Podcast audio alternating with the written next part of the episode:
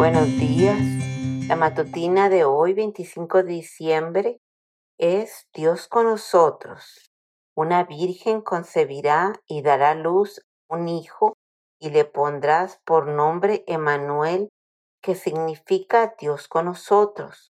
Mateo 1:23.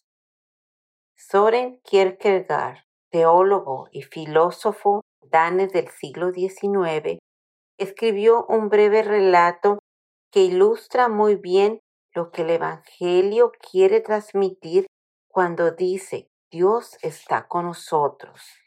Kierkegaard cuenta que un rey estaba muy enamorado de una joven humilde que vivía en una pequeña y pobre aldea de su reino.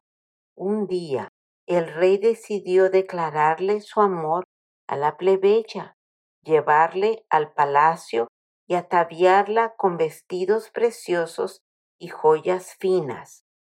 Pero cuando ya estaba a punto de poner en marcha su plan, pensó para sí, ¿ella me amaría? Llevarla al palacio mediante el uso de la fuerza no garantizaba que la joven llegara a amarlo.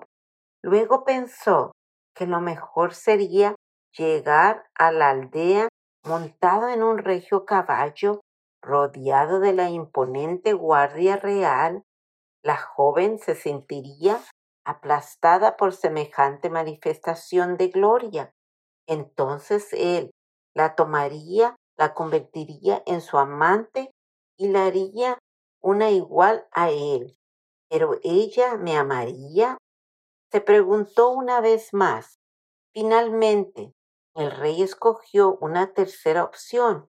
En esta opción no elevaría a la doncella, pero tampoco la aplastaría. Más bien escogió descender él a la esfera de la muchacha. Se vistió como si fuera un sencillo campesino, adquiriendo una identidad distinta a la gloria que le rodeaba en el palacio. Renunció a su trono para ganarse el amor de la persona amada. Qué comparación tan acertada respecto a lo que el Rey del Cielo hizo por nosotros. El pecado generó una desigualdad radical entre Dios y la raza humana. Dios era rico, nosotros pobres. Dios era fuerte, nosotros débiles. Dios era rey, nosotros plebeyos. ¿Qué podría hacer el Creador para recuperar el amor de sus criaturas? Pues amor a nosotros se hizo como nosotros, es decir, se hizo humano y lo hizo cubriendo la inmensidad de su divinidad con el manto andrajoso de nuestra humanidad. Él se hizo Dios con nosotros, Mateo 1.23. Ese Dios con nosotros lo podemos encontrar al visitar a los enfermos, al consolar a los presos, al compartir lo que tenemos con el que pasa necesidad.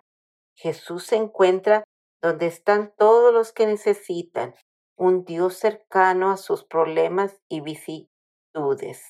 En la sencillez de nuestras ocupaciones diarias encontraremos pruebas irrefutables de que desde aquella noche en Belén Dios sigue estando con nosotros. Que Dios les bendiga, mis hermanos.